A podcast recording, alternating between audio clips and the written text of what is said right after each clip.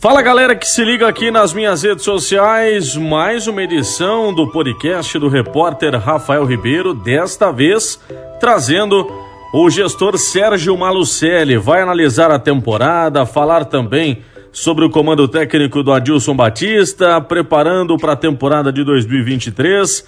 Será que o Adilson Batista volta para o comando do Tubarão? Pensando na Série B do Campeonato Brasileiro, questão financeira também, o Londrina tem passado dificuldades nos últimos anos, a projeção também para a próxima temporada, enfim, um papo muito legal que eu fiz com o gestor do Londrina Esporte Clube. Eu já peço para que você siga as minhas redes sociais, Instagram e Facebook, arroba Ribeiros Rafael. No Twitter, Ribeiros Rafael. E o meu site, blogdorafael.com.br. Sérgio Malucelli conosco. Qual análise que você faz dessa temporada finalizada de 2022, Sérgio? Um abraço. Um abraço. Foi uma temporada muito boa. Nós começamos desacreditados. O Paranaense saímos na decisão com o Atlético, onde ganhamos em casa, acabamos perdendo na, na arena e depois perdemos nos pênaltis. Então foi um bom campeonato paranaense. E o brasileiro nós já entramos candidato a cair. É o que todo mundo falava, que o Londrina era o candidato a cair. As primeiras rodadas começamos muito mal, então isso aí aumentou mais ainda. E nós conseguimos, graças a Deus, dar a volta por cima, fazer um bom campeonato. Ficamos várias rodadas no quinto lugar, tivemos a chance até de subir e acabamos desperdiçando essa chance dentro de casa.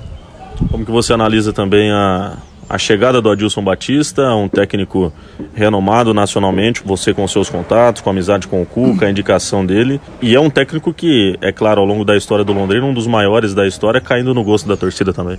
Ah, sem dúvida, é um treinador que estava dois anos parado, ele tinha feito cirurgia do coração e voltou conosco, então foi uma recuperação para ele também. E fez um excelente trabalho, né? Não tem nem o que dizer do, do Adilson soube levar o time diante das, das dificuldades que nós tivemos no campeonato, e, eh, inclusive financeira, que isso aí ficou muito claro. E acho que é um dos detalhes também que atrapalhou a nossa caminhada no final foi isso. E de 2020 para cá, é claro que você tem sofrido um pouco com relação a essa questão financeira, desde a da queda do time. Como é que está nessa questão de bastidores também nos últimos anos? O nosso forte sempre foi a revelação de jogadores e a venda de jogadores. 2019, quando nós caímos, nós tínhamos vendido alguns jogadores, não recebemos uma boa parte até hoje ainda. Aí 2020 nós passamos um sufoco muito grande na Série C, não tinha dinheiro nenhum. Aí veio a pandemia, o fechamento. É, a base não teve nem 2020 nem 2021. Então o nosso prejuízo foi muito grande, muito grande mesmo. Estou até hoje pagando conta. E você não consegue no ano pagar o dia a dia e pagar, abater o que você estava devendo. Então é muito complicado. O dinheiro que você recebe no ano não paga nem o que você tem de despesa no ano. Aí pagar o prejuízo do passado é difícil demais. Hoje nós estamos com duas folhas atrasadas que pretendo pagar agora até o dia 15 de dezembro. É uma preocupação que você leva também pensando em 2023, já desde a montagem do elenco para um campeonato paranaense deficitário, uma Série B que ainda não tem nenhuma expectativa com relação à verba? Olha, a diferença nossa para os clubes de, de outros estados é que você começa os três primeiros meses com um prejuízo grande. E esse ano é pior ainda, que nós já apresentamos em dezembro. Então você já tem o mês de dezembro, janeiro, fevereiro e março. São quatro meses de prejuízo. Que se é, o paranaense der 200 mil, 250 mil, é muito. Não sei nem se vai ter essa, esse valor ainda. E o nosso gasto é quase um milhão por mês no paranaense. E não tem como você reduzir disso. O que chega no brasileiro aumenta mais ainda o gasto.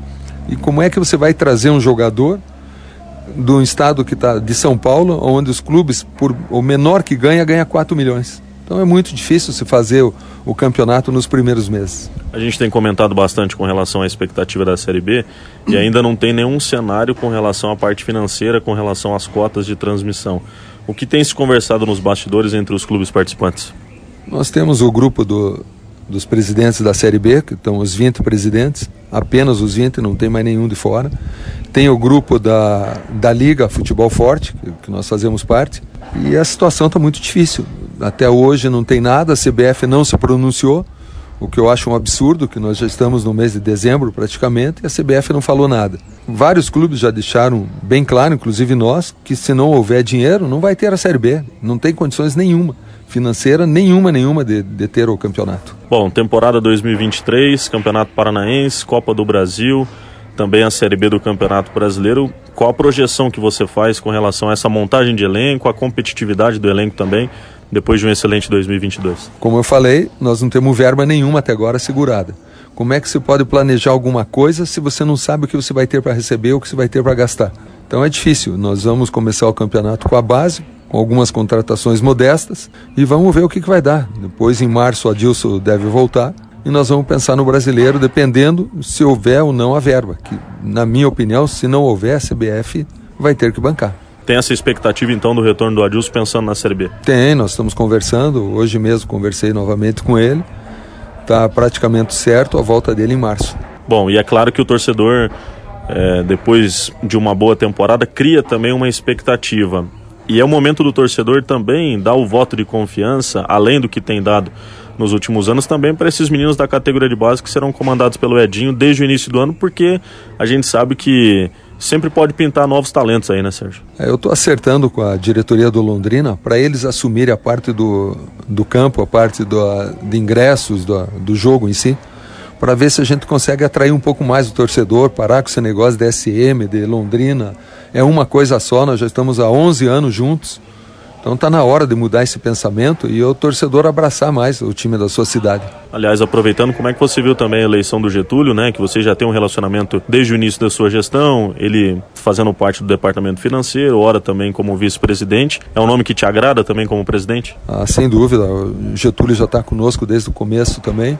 É uma pessoa que eu confio, uma pessoa que séria, honesta, que é o principal. E eu acredito que vai fazer um grande trabalho à frente do Londrina. Copa do Brasil, o time garantiu a vaga através do excelente momento que vive o time do Atlético Paranaense. E até para não sofrer igual sofreu nesse ano de 2022, é uma concentração maior, uma cobrança maior, até pensando na parte financeira, Sérgio? É, como é a única fonte de rendimento que nós vamos ter nos primeiros três meses, é, que nós estamos cobrando e vamos tentar fazer tudo para passar de fase. Pelo menos duas, três fases. O Edinho, qual a tua expectativa como treinador? Ele fez um excelente trabalho no sub-20, né? chegou até as finais aí do campeonato, teve duas derrotas só para o Atlético e Curitiba, que são derrotas normais, mas fez uma excelente campanha.